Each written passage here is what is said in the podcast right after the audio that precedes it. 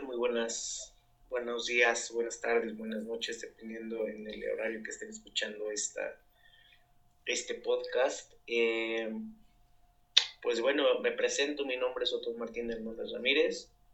Eh, soy estudiante de la carrera de Administración de Empresas en el plantel Hidalgo, en la Universidad eh.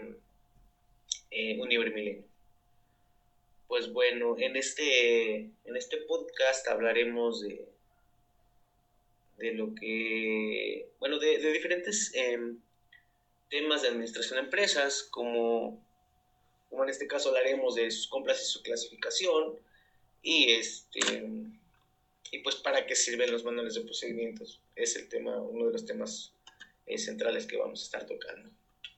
El manual de procedimientos en una empresa es indispensable para una implementación de un sistema de control interno.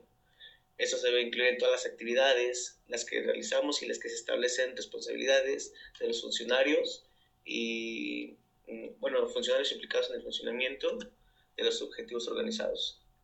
Eh, a veces muchos nos preguntamos qué es un procedimiento o qué es un manual. Eh, el manual de procedimientos es un componente del sistema de control interno el cual se crea para obtener una información detallada, ordenada, em, integral, em, que llega a, contener todas las instrucciones o responsabilidades, eh, información eh, sobre política, sistemas y procedimientos, más que nada el procedimiento de operaciones. Em, o para hacerlo más sencillo o explicarlo más sencillo, para, para tener las, las actividades al pie de la letra dentro de una organización en diferentes áreas o en áreas específicas. Em, ¿Qué se establece en el diagrama de flujo de un manual de procedimientos? Pues bueno, en el área de compras em, se trata de una guía para la guía de la aplicación, para, no, para una aplicación correcta eh, una aplicación correcta de la actividad es el contenido dependerá del instrumento formal que se muestre en los distintos procesos o actividades o interacciones que lo conformen. Es un instrumento administrativo que nos apoya o, que nos podemos apoyar de, eh, para poder eh, identificar quién, cómo o cuándo se realizarán las actividades que que dan el cumplimiento de las atribuciones que se efectúan ahí en, el área. Este, también podemos eh, ver cómo se relaciona la política de compras con el manual eh, de compras. Eh, pues ese lo podemos, mm, Mm,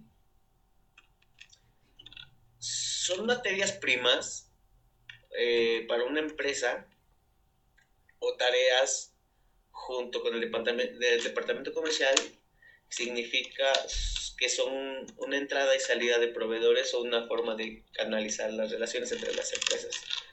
Eh, de esa manera podemos ver que una empresa selecciona a sus proveedores siguiendo un, un mismo criterio, es decir, este, podría aplicar lo que podemos denominar políticas corporativas de compras. Eh, también debemos tener en cuenta que cada vez que un complejo realiza las compras, el motivo de su naturaleza eh, y la diversidad de servicios eh, se debe ver, sí, la diversidad de servicios en el mercado. A esto debemos sumarle los constantes cambios tecnológicos que hay en, en el mercado, así como mayor existencia de la calidad de, diferentes productos similares o, o este o, patentes. Muchas gracias. Y pues bueno, creo que esto sería todo por lo que hablaremos en este podcast de la actividad este 3 de de la materia eh, administración de compras. Muchas gracias por su atención. Espero que lo haya dicho bien todo. pues bueno, hasta luego. Bye.